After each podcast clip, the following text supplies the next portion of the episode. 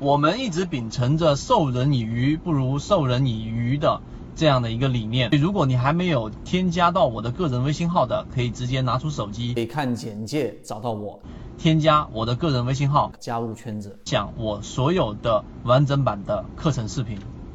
以前缠论当中，我们一直讲过，最核心的就是我们所说的第一个就是中枢的一个判断，第二个就是对于级别啊不同级别的这一种。判断周期去进行判断，以及我们所说的背驰啊，我们现在已经演化成所说的背离了。这三个大的模块，我都会去给各位去讲解，并且也有完整版的视频。那么今天我们讲的是中枢的这个量能堆积，中枢量能堆积里面，在缠论里面它是用 MACD 的背离来进行判断的，也就是说，当股价连续性的盘整 A 段跟 B 段。整个 B 段里面的 MACD 红色柱体面积远大于 A 段，那么这个位置就算是一个我们说的量能堆积，并且呢是一个非常完整、非常好的一个趋势。那么相反的啊，如果它是减少的，就是一个顶背离，它的量能堆积也是偏弱的。你想一想，在一个压力位的位置上，一定是筹码的堆积区域，这里面就有多方，就会有空方，他们不断的进行交易，可能偶尔来一个超级大单，但它偶尔又会来一个超级大的卖单，这一个过程是非常不容易判断的，所以股价呢就会在这个中轴里面连续性的盘整，在这种转折的位置上，你去进行下单，实际上呢就相当于是在赌多方会赢，这个赌的概率呢就不太容易去判断。所以我们在圈子当中去延伸出了一种啊比较好的判断模式。第一个就是刚才我们说的是一脚踹开，就是当这个 K 线，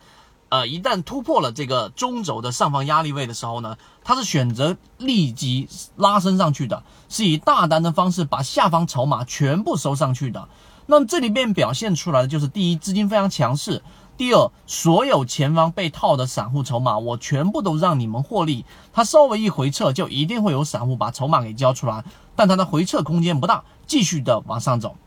所以这就是表现出了整个资金的力度，这是第一种判断模式。第二种，你可以选择在中枢位置里面去判断里面的阳线，尤其是三个点以上的实体阳线的数目，以及三个点以下的阴线的实体上的数目来判断。因为三个点以上本身就是一个多头啊比较强势的一种区域。第二种判断方法是偏传统的，第一种判断方法是在结合上我们的流动资金。捕捞季节是不是变为彩色柱？有资金作为支持的，所以第一种判断模式会比较的啊准确。这就是我们说在中枢过程当中，你要通过资金，要通过它的 K 线的整个多空的这个判断来判断整个量能堆积。用这样的方法，今天世纪鼎力已经冲了五个多点，而目前还是处于一个。啊，微微涨幅的一个区域，后面我们期待它的一个表现。今天我们讲的这个方法，希望对各位有所帮助。如果你想更深入的去了解我们说的这个战法的话，可以找到我们的圈子。